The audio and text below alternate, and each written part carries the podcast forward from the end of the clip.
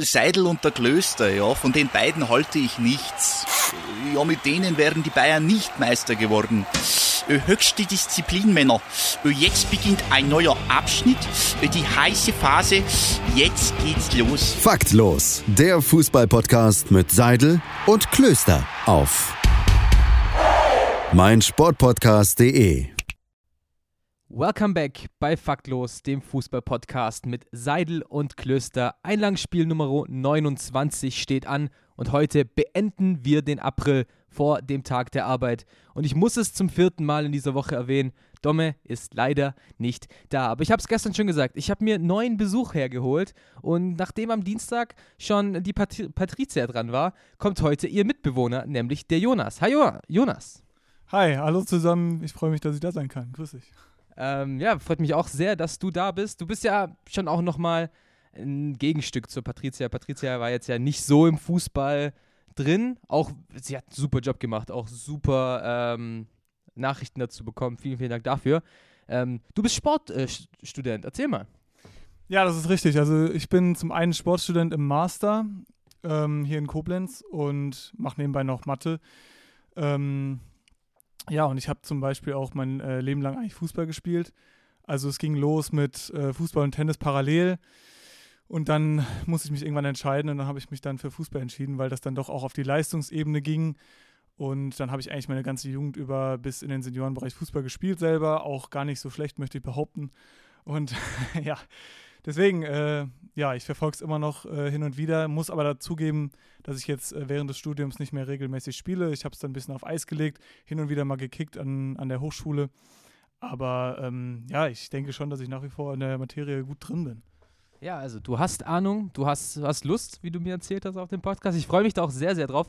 Äh, du hast dir für heute ein ganz spezielles Thema ausgesucht. Äh, da haben wir tatsächlich ganz bisschen vorher schon gequatscht. Da haben wir gesagt, wir wollen es nicht zu viel quatschen, weil wir ja Live-Reaktionen haben wollen und alles. Ähm, du hast dir das Thema Doping im Fußball ausgesucht, beziehungsweise Doping im Sport. Finde ich auch sehr, sehr interessant. Damit ich ja eigentlich immer mit sehr lustigen Folgen, Musik im Fußball, Transferquatsch und so weiter. Und jetzt mal ein wirklich sehr, sehr ernstes Thema. Doping im Fußball. Es gibt ja diese blöde These, ich ähm, denke da zum Beispiel an, Mehmet Scholl hat das gesagt, Jürgen Klopp hat das gesagt, Doping im Fußball bringt ja gar nichts. Ähm, wie, siehst, wie stehst du dazu? Weil ich finde, die These ist relativ Quatsch, weil wenn du schneller laufen willst, dann kannst du das machen und dann bist du schon mal besser im Fußball. Ja, also diese, diese Aussage von, von Scholl, äh, würde ich, glaube ich, so auch nicht unterschreiben. Also ich denke schon, man muss irgendwie ein bisschen unterscheiden. Oder vielleicht ist es auch das, was er gemeint hat, als er das gesagt hat. Nämlich macht es, finde ich, irgendwo schon einen Unterschied, ob du jetzt eine Individualsportart hast, ähm, wo es auf Kondition äh, ankommt, wie jetzt zum Beispiel Radfahren oder Leichtathletik. Ähm, hier hast du einfach andere Anforderungen. Wir reden hier von einer Mannschaftssportart. Ähm, ich denke, dass vielleicht hat er darauf abgezielt, dass es eben ähm, nicht so einen Unterschied macht, wie jetzt in, in, Leicht, in Leichtathletik zum Beispiel, wo es dann wirklich auf, auf nackte Zahlen ankommt irgendwo. Ne? Und ähm, ja, ich würde trotzdem seine, seine These so nicht unterschreiben, weil er ja wirklich sagt, äh, es bringt nichts.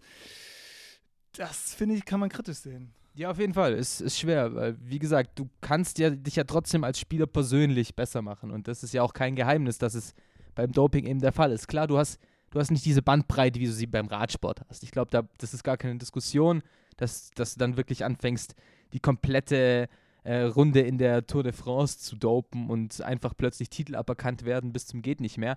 Ähm, dennoch ist es natürlich einfach ein Thema, weil wir schauen auf den besten Arzt, den wir wahrscheinlich kennen, mit Dr. Müller-Wohlfahrt. Der ist ja auch, er ist ja ein Meister darin, auf dieser schmalen Linie zwischen Doping und erlaubten Mitteln wirklich zu jonglieren. Ähm, er benutzt da auch viele Sachen, die halt plötzlich von heute auf morgen dann auf die Dopingliste kommen, dann benutzt er sie halt nicht mehr. Ähm, deswegen, Doping gibt es ja im Fußball. Die Frage ist ja nur, was ist erlaubtes Doping und was ist unerlaubtes Doping. Und ich glaube, das ist genau die Frage. Es gibt ja auch viele Spieler, die wurden äh, dafür ja, bestraft. Ich erinnere an Paulo Guerrero vor der WM 2018 der wurde gesperrt, Samir Nasri wurde für ein halbes Jahr gesperrt. Also die Fälle sind ja da. Es ist ja nicht der Fall. Es sind halt quasi, wer ist dumm und lässt sich erwischen, so ein bisschen. Ja, das stimmt. Und äh, da ist halt wirklich auch so ein bisschen ähm, die Frage, ist das, also ist, ich glaube, wir können eigentlich festhalten, das ist zumindest mein Empfinden, korrigiere mich da, wenn ich da falsch liege, aber ähm, Doping im Sport generell ist sehr verpönt. Aber, Ja. aber, ja, aber Doping im Fußball ist eigentlich kein Thema. Also so in der breiten Öffentlichkeit. Da würdest du mir wahrscheinlich recht geben, oder? Ja, ja, auf jeden Fall. Also es wird halt nicht drüber gesprochen, dass man sagt, es könnte ja Doping geben, weil es eben, und da muss ich wieder auf Mehmet Scholl zurück, man denkt, man denkt da ja gar nicht dran. Genau. Man denkt ja gar nicht dran, dass es sein könnte, dass Leute sich Mittelchen spritzen, um leistungsfähiger zu sein. Genau, und äh, hier muss man sich halt wirklich mal überlegen, warum ist das überhaupt so? Klar, wir haben eben schon angesprochen, äh, der Effekt wird nicht ganz so groß sein. Allerdings, wenn man sich zum Beispiel jetzt irgendwie WM-Spiele anguckt, äh, die dann in der, äh, über die Gruppenphase hinausgehen, wo es dann irgendwie äh, in die Verlängerung geht, Elfmeterschießen, wo dann manche Spieler irgendwie Krämpfe kriegen und dann hast du vielleicht ein Team, was dann irgendwie in der 115. Minute noch äh, wie die Wilden über den Platz rennen kann. Dadurch können dann eben Spiele entschieden werden. Deswegen ist irgendwo schon die Frage, warum ist es nicht mehr Thema eigentlich? Ja, auf jeden Fall. Und dann, gerade wenn du von der WM sprichst, hast du ja auch ein Thema Regeneration, was du halt durch Doping einfach sehr, sehr gut regulieren kannst, wo du einfach weißt, wenn du das richtige Mittel einsetzt, dann können Spieler sich schneller regenerieren, dann sind die Muskeln wieder da und dann kannst du so eine vierwöchige EM halt deutlich einfacher äh, durchspielen. Und wenn du jetzt auch schon von ganzen Teams sprichst, da ist ja eigentlich ein Thema, wo wir gar nicht drum rumkommen, nämlich das äh, Staatsdoping von Russland, nenne ich es jetzt einfach mal. Ja, auch gesperrt für die WM 2022, beziehungsweise ja nicht gesperrt. Es gibt ja dieses, äh, das Land Russland darf nicht bei der WM auftreten, sondern es sind russische Spieler in, unter neutraler Flagge. Ähm, ja, da hat die WADA wieder auch versucht, irgendwas zu erreichen, aber eben da, da beginnt so. Das, das Doping hat wahrscheinlich nicht im Fußball angefangen, sondern gegen, ich glaube, Biathlon wurde rausgefunden, aber eben gegenüber verschiedene Sportarten. Und dann hat man sich gedacht, wieso im Fußball denn nicht auch einfach das ähm, Doping benutzen, beziehungsweise einfach ähm, ja, das ganze Produkt einfach fortführen. Ähm, allgemein, ja. Es ist halt, ja, es ist nicht da, es ist halt immer ein, ein schwieriges Thema. Ich kann da jetzt auch nicht so sagen. Wo siehst du die Grenze denn zu Doping? Ja, das ist wirklich eine gute Frage. Also es ist, die Schwierigkeit liegt ja auch hier darin, ähm, wegen, der, wegen der Sportart einfach zu sagen, ähm, klar, also was mir jetzt spontan einfällt an Dopingmitteln sind natürlich irgendwie Regeneration, du hast schon angesprochen, dann natürlich irgendwie die äh, körperliche Leistungsfähigkeit, also sei es konditionelle Fähigkeiten, ja. Ähm, dann sollte man vielleicht nicht auch außer Acht lassen, dass es natürlich auch irgendwie ähm, Mittel sein können, die irgendwie die Konzentrationsfähigkeit vielleicht äh, fördern. Und ich erinnere mich zum Beispiel, dass es hieß, dass Messi während der Kindheit äh, auch irgendwie welche Mittel bekommen hat, um besser wachsen zu können, äh, weil er ja anscheinend früher als Kind so schmächtig und so klein war. Äh, das ist jetzt irgendwo eine witzige Überlegung, aber ist das irgendwie, ich meine, das ist meiner Meinung nach kontroverser Punkt, brauchen wir jetzt nicht drauf eingehen, der beste Spieler der Welt. Äh, ja, klar. Gut, Ähm, aber ähm, ist es irgendwo, also er, er steht da, wo er steht, unter anderem deshalb, weil er eben, äh, ja, damals das Glück hatte, irgendwie gefördert worden zu sein mit irgendwelchen Mitteln. Ne? Ja, dann gab es ja auch noch die Operation. Und da weißt du eben, wie gesagt, wo ist die Grenze? Weil es gab ja auch einen recht bekannten Fall, Juventus Turin damals, Ende der 90er Jahre. Da wurde der Teamarzt festgenommen und wurde halt für ein Jahr aus dem Verkehr gezogen und der hatte halt über 250 verschiedene Medikamente in seinem Schrank. Ähm, da ist dann auch so, okay, lass mal 240 davon erlaubt sein, aber sprechen wir da nicht trotzdem von Doping, wenn der Mann seinen Patienten oder seinen Spielern einfach Sachen reinpumpt, wo du halt einfach nicht mal weißt, was drin ist. Und wenn, wenn du halt sagst, ähm, bei, bei Müller-Wohlfahrt war es irgendwie hochkonzentriertes Kalbsblut, ähm, ist, äh, ist das jetzt Doping? Äh, Weil es steht ja nicht auf der, auf der Dopingliste, aber richtig natürlich ist es jetzt ja auch nicht. Ja. Ja, gebe ich dir recht. Also, um auf deine Frage zurückzukommen, was für mich erlaubt ist und was nicht.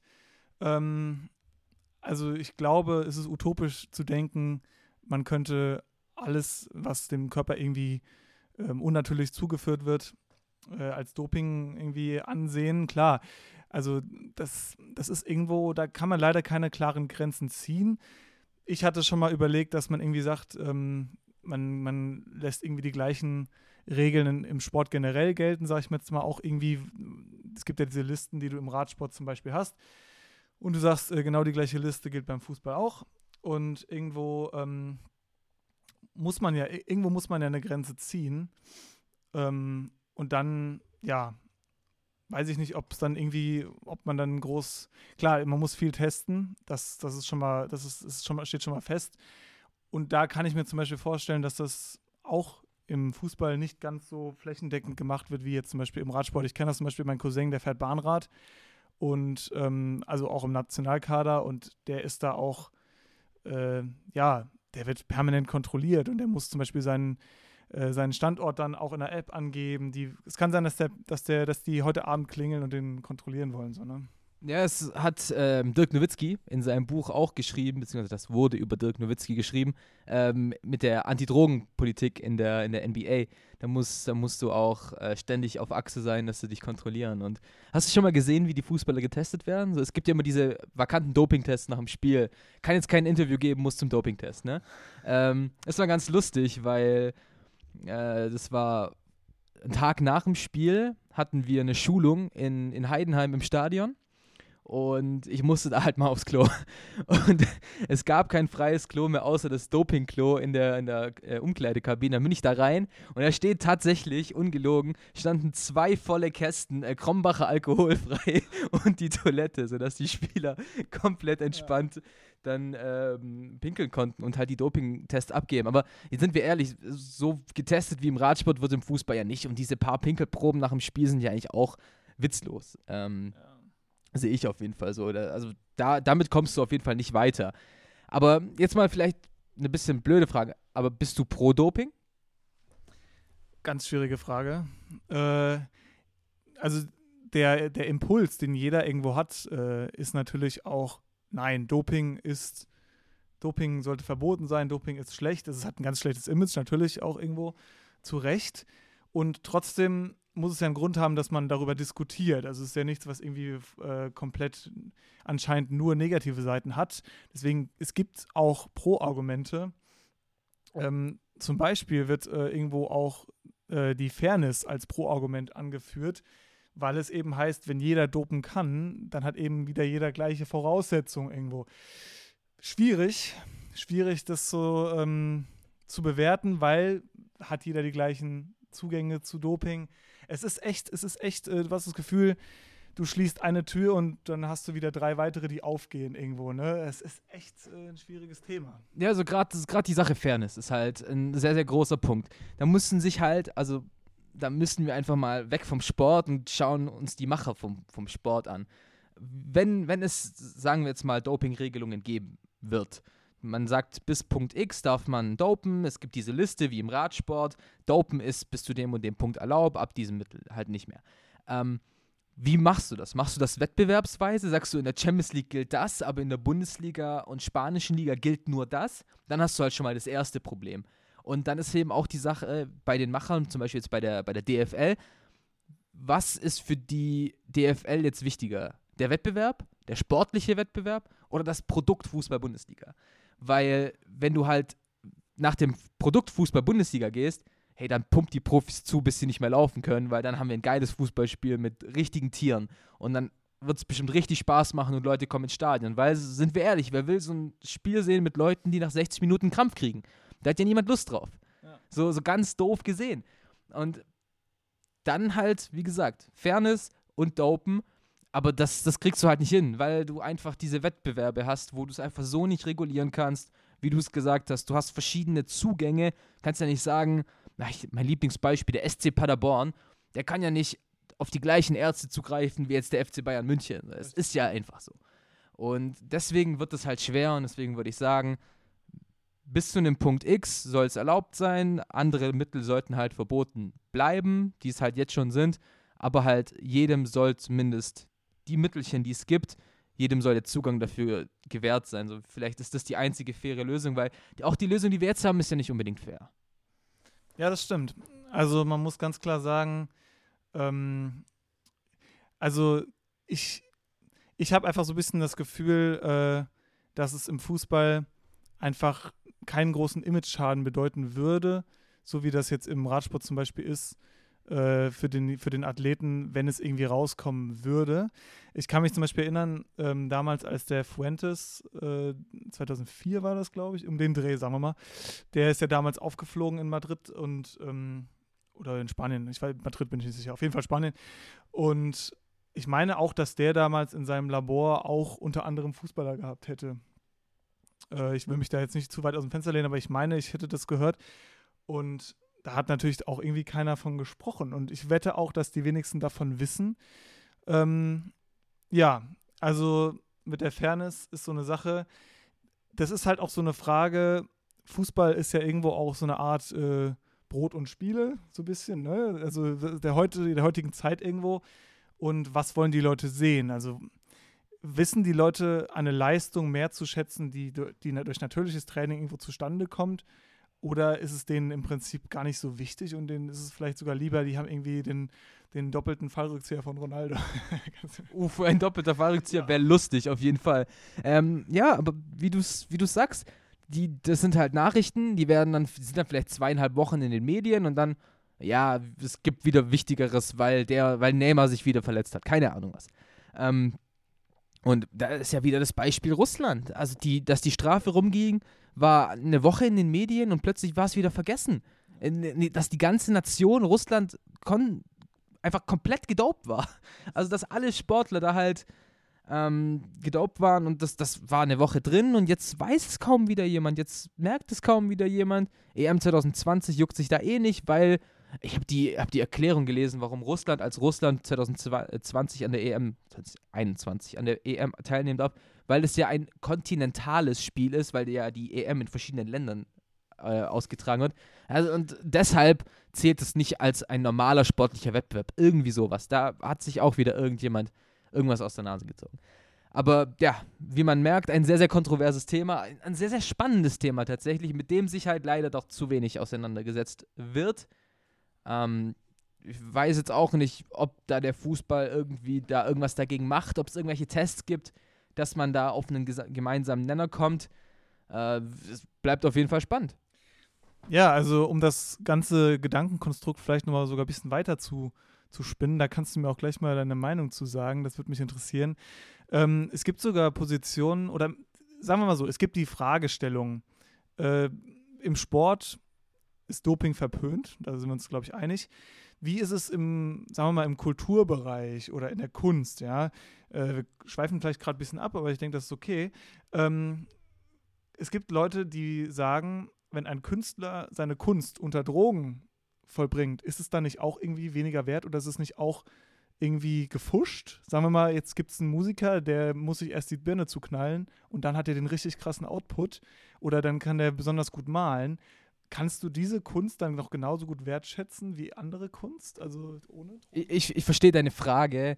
Ich finde aber halt, dass, dass die Sache ist, bei Künstlern, also ich, ich bin jetzt einfach mal ganz blöd im, im Rap-Game. Also da, wenn sich jemand die mit Koks die Birne zuballert und dann anfängt gut zu rappen und weil das vorher nicht kann, sehe ich das ein bisschen anders, weil Koks in dem Fall nicht die gleiche auf, äh, aufputschende Wirkung hat wie jetzt die Dopingmittel für, für Sportler.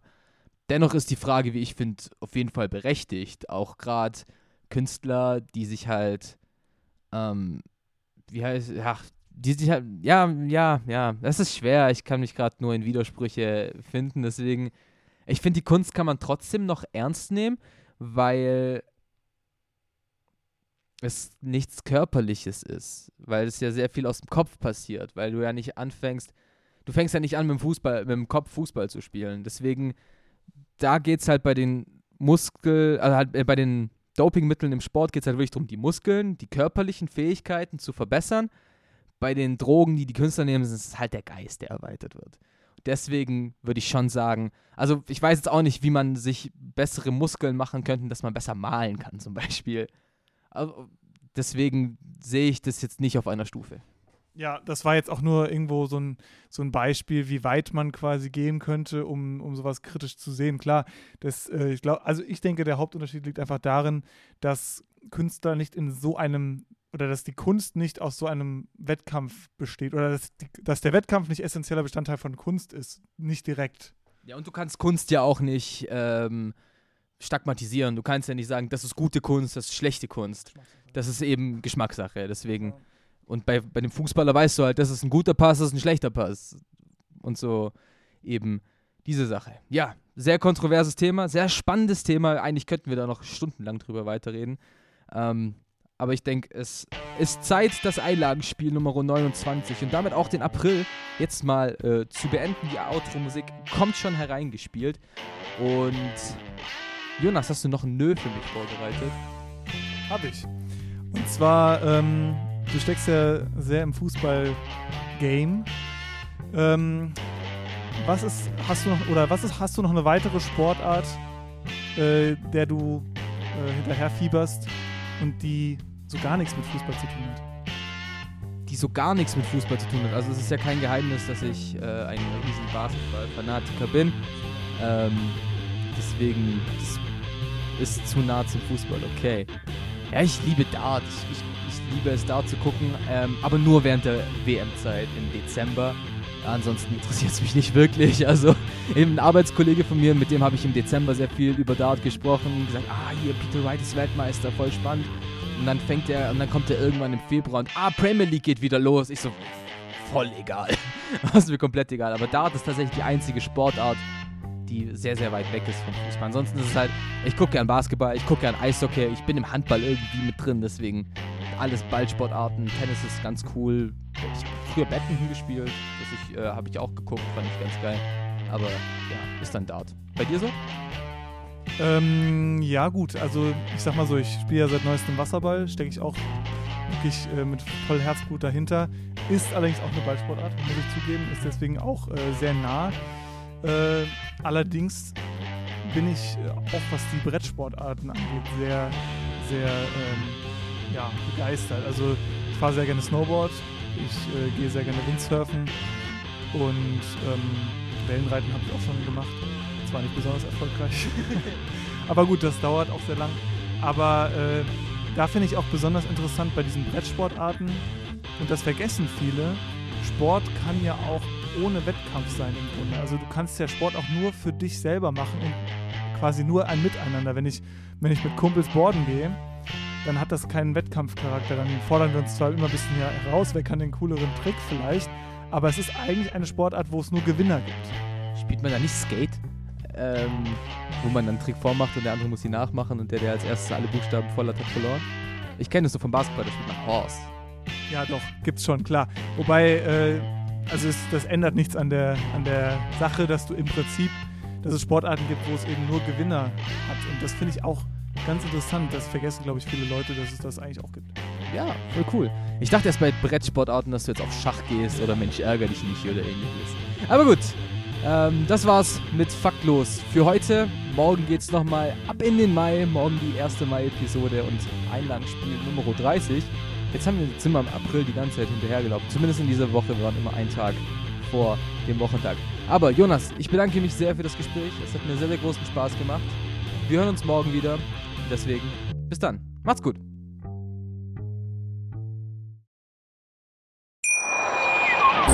Schatz, ich bin neu verliebt. Was?